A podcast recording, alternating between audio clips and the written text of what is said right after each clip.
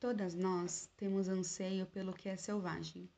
Existem poucos antídotos aceitos por nossa cultura para esse desejo ardente. Ensinaram-nos a ter vergonha desse tipo de aspiração. Deixamos o cabelo crescer e usamos para esconder os nossos sentimentos. No entanto, o espectro da mulher selvagem ainda nos espreita de dia e de noite. Não importa onde estejamos, a sombra que corre atrás de nós tem decididamente quatro patas. Clarissa Píncola Estes. Olá, lobas! Bem-vindas à nossa matilha. Eu estou fazendo essa gravação para comentar com vocês algumas percepções é, sobre a introdução do livro Mulheres que Correm com os Lobos, que nós estamos estudando no nosso clube do livro.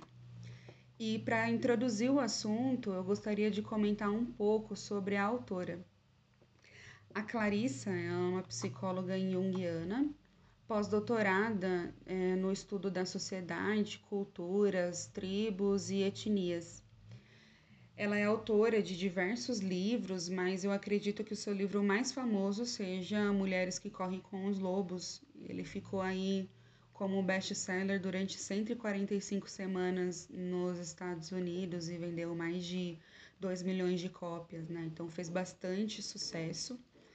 Ele foi publicado pela primeira vez em 1992 e, como a autora cita na introdução do livro, ele é fruto de mais de 20 anos de pesquisa e de escutas de mulheres é, sábias que ela conheceu pelo mundo inteiro, começando na sua própria família, né, ouvindo as suas próprias tias e, e avós.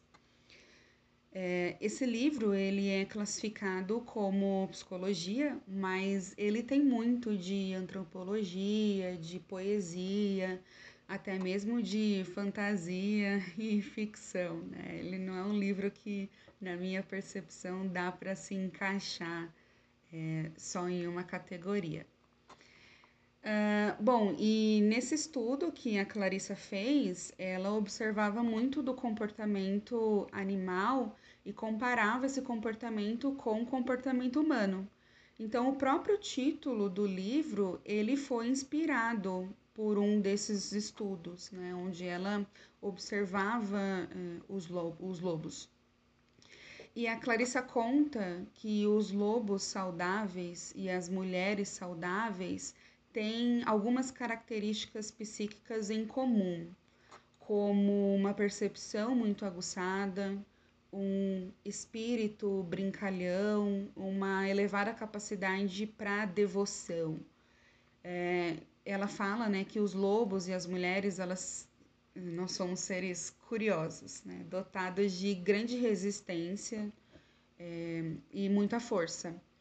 E são seres intuitivos que têm uma grande preocupação com os filhotes, com o parceiro, com a matilha, e no sentido de cuidado. E, e tem uma grande experiência em, de adaptação, né? em se adaptar em circunstâncias que estão sempre em constante mutação, são seres é, muito determinados e muito corajosos. E algo que me chama bastante atenção nessa introdução é uma citação da autora que eu quero ler para vocês. Ela fala assim: Uma loba matou um de seus filhotes que estava mortalmente ferido para mim foi como uma dura lição sobre a compaixão e a necessidade de permitir que a morte venha aos que estão morrendo. E essa parte assim da introdução me tocou é, profundamente, né? Que eu acho que às vezes, vou falar por mim, eu tenho dificuldade em deixar morrer alguma coisa que está morrendo, né? Porque a morte é, faz parte da vida. Né? Mais para frente no, no livro, a Clarissa vai falar um pouco desse conceito vida, morte, vida, né? A morte aí fazendo parte desse ciclo. E ela vai explicar, né, como que a gente lida com essa morte. Mas por hora, né, dada essa introdução, é, acho que a gente pode ir para a questão central Afinal, o que, que é essa tal de mulher selvagem? É, onde vive, do que se alimenta? É, e eu acho que por conta da, da Clarice ser dessa. Da Clarissa, desculpa, ser dessa abordagem junguiana, ela trabalha muito com essa questão do arquétipo. Então, o arquétipo ele é basicamente um modelo, é um paradigma ou uh, um padrão de comportamento que pode ser reproduzido por, por outras pessoas, por outros objetos. É, por exemplo, é, nós temos uma série né, de arquétipos na nossa sociedade. Então, quando a gente pensa sobre a mãe, né, essa figura da mãe, ou sobre a figura do sábio, ou a figura do herói, já automaticamente eh, se constrói na nossa mente uma imagem, né, uma formação muito semelhante, né? Então, é, se a gente for falar né, sobre a mãe, o herói, né, sobre a mulher, é, cada uma vai falar, vai construir aí da, da sua forma, da forma que interpreta, mas será uma construção muito semelhante, muito parecida porque isso fica no inconsciente coletivo aí de uma sociedade, segundo é, Jung, tá? Mas agora sem psico, é, psicologizar, né? É, a mulher selvagem, ela é exposta nessa introdução como a parte da psique feminina que está conectada com os instintos, com a intuição. É, e a gente vai poder olhar nos próximos capítulos, né, o que, que são esses instintos, o que, que é essa, essa tal de intuição. É algo que pode ser até tabu para gente, né? Falar de intuição como algo muito místico, muito solto, às vezes ligado à religião, mas não, não necessariamente né, é, é isso. Né? Então a gente vai poder adentrar um pouquinho mais nesses conceitos aí que definem um pouco do que é a mulher selvagem. Né? Mas essa mulher, né, essa parte selvagem, é a parte que coloca é, a mulher que é talentosa, a parte criativa e a parte profunda, né? a parte que detém aí esse fogo criador, esse fogo que, que, que traz a vida, né? que, que traz a criação.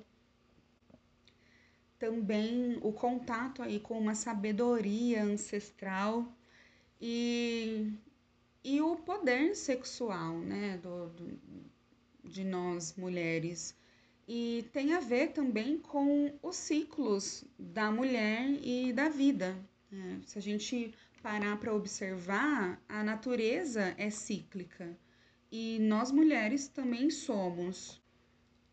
A natureza tem os seus ciclos de é, primavera, verão, outono, inverno, época de chuva, época de seca, é, os ciclos de vida, de florescer, de dar frutos e daquele fruto cair e, e ficar ali interno na terra, no, no, no formato daquela semente, até que ela cresça, floresça novamente e, e dê frutos, né? Então existe esse ciclo na natureza e nós mulheres também é, temos como no, parte de nós essa natureza cíclica, muito ligado aos nossos ciclos é, menstruais. E aqui é, um detalhe: isso não faz parte apenas da psique da mulher, né? Os homens também possuem essa parte feminina aí nos seus modelos mentais. Os homens também podem ser criativos, serem conectados com os instintos, ter intuição. É, isso não é exclusividade das mulheres, né? Isso é totalmente possível e acessível para os homens é, inclusive, também é totalmente possível que as mulheres trans é, estejam em contato com, com essa energia. Mas, como não é muito meu lugar de fala é, comentar sobre esse assunto especificamente, né, da mulher trans e dessa conexão do homem com o feminino, não vou me aprofundar nesse assunto. Um, outro fato é que a autora comenta é, que todas nós temos essa mulher selvagem, porém ela pode estar sendo negligenciada ou soterrada aí por um processo de é, domesticação. E o que, que seria né, esse processo de domesticação? Eu enxergo como um amansamento aí da natureza selvagem. É como se a gente pegasse um lobo e esse lobo agora vai passar por um processo de amansamento uh, e ele vai se tornar domesticado, vai deixar de ser selvagem. É, e aqui eu não estou dizendo né, que as mulheres, é, esse amansamento aí da natureza selvagem das mulheres não é comer sem talher, é, sair dançando sem roupa em volta da fogueira, é, ou viver aí numa floresta. Isso não necessariamente tem a ver com ser selvagem, tá? Porque a civilização, esse processo civilizatório, é essencial para o nosso desenvolvimento enquanto sociedade. Né? O contato aí com a tecnologia, é, o que essa tecnologia proporciona aí para o nosso desenvolvimento é essencial. Né? Um exemplo básico é a criação aí de antibióticos, né? que aumentou é, de uma forma muito potencial é, a expectativa de vida das pessoas, né? As pessoas poderem é, viver mais tempo, né, e se desenvolver aí enquanto sociedade. Então, isso, para mim, são duas coisas diferentes, tá? É, esse processo civilizatório, até porque nós temos exemplos de sociedades, por exemplo, maia, que era muito civilizada, porém muito selvagem, muito conectada com a natureza, Porém, essa civilização ela não deveria domesticar a natureza selvagem e instintiva. Por exemplo, é, nós mulheres muitas vezes perdemos o contato com a sabedoria do nosso corpo. Mal a gente sabe é, ouvir o nosso corpo, entender quando esse corpo pede por descanso ou pede por movimento é, pede por jejum ou pede por alimento, é, entender até mesmo um processo de cólica menstrual, o que isso está nos sinalizando e como tratar essa desordem de forma mais natural, né? A gente acaba entrando num processo muito automático de, ah, tô com cólica, mas eu preciso performar no trabalho, então eu vou tomar um analgésico que vai é, silenciar a minha dor para eu continuar performa performando aí numa sociedade, né? É, então, eu acho que esse processo de domesticação tem a ver com silenciar a, a, a voz da mulher selvagem e até o contato com o seu próprio corpo. É, e eu acho que talvez por isso muitas é, de nós tenhamos dificuldade encontrar o prazer sexual e entrar em contato aí com a própria libido. E se a gente for olhar para a nossa história enquanto, enquanto sociedade, numa época pós-guerra, a gente pode evidenciar que as mulheres elas, elas eram infantilizadas, né? eram tratadas como seres incapazes de decidir, de cuidar de si mesmo.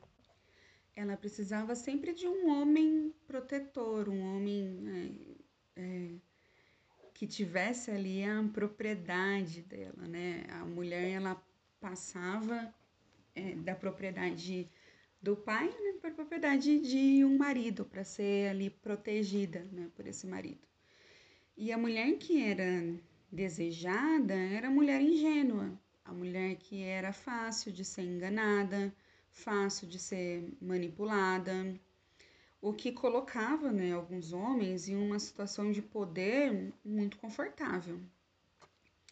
E isso eu falo da, da mulher rica, tá? Da mulher que era tratada aí como um jardim, que a sua função era basicamente cuidar da casa, do marido, dos filhos, dos parentes doentes, né? Estar disponível para ser a cuidadora e ser bonita, né? ser bela, atraente. O seu conteúdo interno não importava tanto, porque essa mulher não tinha voz. Mas quando a gente fala da mulher pobre, ela sempre teve que, que trabalhar, né? Ela sempre esteve ali tendo que é, performar no, no trabalho para conseguir sobreviver e manter aí a casa, os, os filhos e sem tempo, né, para viver aí o contato com a sua parte intuitiva, a sua parte criativa, soterrada ali numa série de atividades do dia a dia. E eu acho que a geração que veio antes de nós e a nossa própria geração tem um papel fundamental né, no resgate dessa mulher selvagem e da força feminina. No entanto, eu acho importante pontuar aqui que é, essa questão né, do, das atividades, né, que nesse processo a mulher ela virou né, esse borrão de atividade, né, que a, até a autora cita no começo da introdução. Porque a mulher ela é extremamente forte, potente, e ela acaba pensando que ela precisa dar conta de tudo, né? Dar conta do chefe, do estresse no trabalho, da família problemática, dos filhos que precisam ali de muita atenção, suporte, apoio para o seu desenvolvimento muitas vezes do marido que necessita desse cuidado, né, da mulher nesse papel de cuidadora. E a mulher acaba fazendo isso tudo no papel da boa menina, né, da, da pessoa que não reclama de nada, que faz tudo, que se doa, que dá conta de tudo e ainda continua sensual em cima de um salto alto, talvez ali para corresponder às expectativas de uma sociedade. Mas aí fica o questionamento: será que a mulher precisa dar conta de tudo isso? Será que é papel da mulher apenas dar conta de todas essas atividades e dar conta dos filhos e da família, muitas vezes sem ter um suporte, né, para conseguir dar conta de tudo isso, né?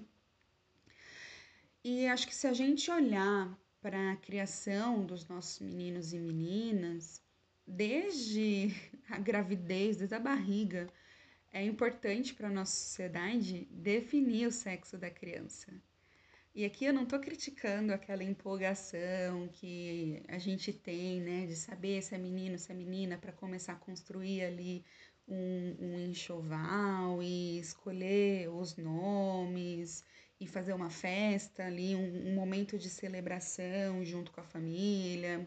Acho que isso pode ser feito sim de maneira muito saudável, né? Mas eu acho que às vezes isso passa, essa definição aí do, do sexo da criança passa pelo fato da menina ser tratada de forma diferente desde o seu nascimento. É preciso, né, colocar um brinco na orelha da menina, e aí não vou entrar nem no fato da agressão né, do corpo de outra pessoa, né? É, colocar um brinco na orelha da criança para ela não ser confundida com o menino, para todo mundo que olhar saber que é uma menina, porque talvez ela não possa ser tratada da mesma forma que um menino seria tratado, né? Porque os meninos geralmente eles são estimulados aí desde cedo a ciência, ao trabalho, a matemática, desenvolvimento do pensamento lógico. E a menina? Será que ela de fato tem esse mesmo estímulo? Ou será que a menina ganha uma boneca para aprender a ser mãe? E ganha uma cozinha para aprender a, aprender a cozinhar e cuidar da casa e da família? E o menino? Será que existe um preconceito, né? Será que ainda existe se o menino se interessar por brincar ali de cozinha ou brincar com uma boneca, será que ele vai ser taxado de alguma forma ou até mesmo reprimido? Né? E, e por que né? essa diferença aí da, da criação entre um menino e uma menina? Por que, que é tabu, tabu para um e para o outro? Né? Por que, que esse papel precisa ser delimitado e definido desde o nascimento, desde a infância? É, será que, que o menino também não precisa né, desse estímulo para cuidar de si mesmo, para talvez não buscar ali numa relação, numa parceira, uma mãe que continue cuidando dele, né? Que ele, é, uma pessoa que não dá conta de si mesmo, não dá conta é, da própria individualidade, né, do, da própria casa. Acho que são coisas que precisamos pensar, né, refletir, quem sabe até mudar. É, eu acho que até hoje, né, com a consciência que a nossa sociedade tem até aqui, né, nós fizemos aquilo que nós podíamos fazer com os recursos né, que a gente possuía, que estavam disponíveis.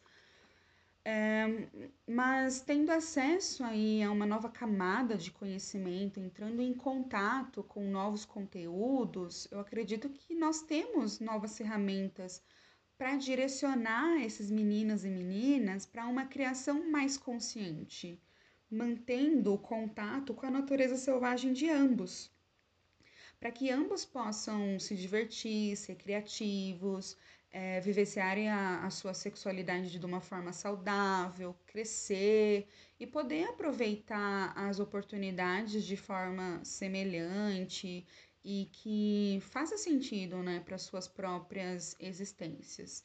Que sejam pessoas criadas como seres pensantes, é, seres questionadores, né, seres que não apenas se calam perante um processo, um sistema, é, feito para oprimir. Né? Não, não é interessante para certos poderes ter uma sociedade pensante, né? uma sociedade que vai dar trabalho para domesticar e, e, e, apenas produzir. Né? É, e acho que é importante, né? Eu quero ressaltar que esse pensamento ele não é um juízo de valor de forma alguma sobre como criar as crianças ou sobre como a mulher deve se comportar dentro de uma sociedade. É mais no sentido de uma reflexão, para que a gente consiga, de fato, viver uma vida alinhada com a nossa essência. É, e para que cada um de nós né, possa identificar aquilo que, que faz sentido para si mesma, dentro de, da sua própria eh, subjetividade, né? dentro, dentro daquilo que faz sentido para um indivíduo. É, eu acho também importante né, ressaltar que essa natureza da mulher selvagem que a gente vem falando não tem a ver com religião, né? não é uma seita, mas é uma prática, né? um conhecimento aí da alma da, da própria mulher, dessa energia feminina. E aí vem um questionamento, né? O que, que acontece quando nós estamos desconectadas né, desse arquétipo, dessa mulher selvagem? Então, eu acredito que quando esse vínculo ele é cortado, ele é soterrado, a mulher fica esterilizada, né? ela se torna estéril aí no sentido dos seus é, instintos mesmo e de uma perda aí dos seus ciclos naturais, que acho que vem muito em virtude de uma é, subordinação à cultura e à sociedade, né? A mulher aí estando submissa aos desejos né, dessa sociedade patriarcal que a gente vive, né? É uma sociedade que privilegia mais a um do que a outro. Então, nessa, nessa condição, as mulheres podem se sentir muitas vezes reprimidas, presas, proibidas, é, podadas, terem suas vozes silenciadas, pode se sentir enfraquecida, rotulada, é, contida, torturada, é, sentir que não tem profundidade.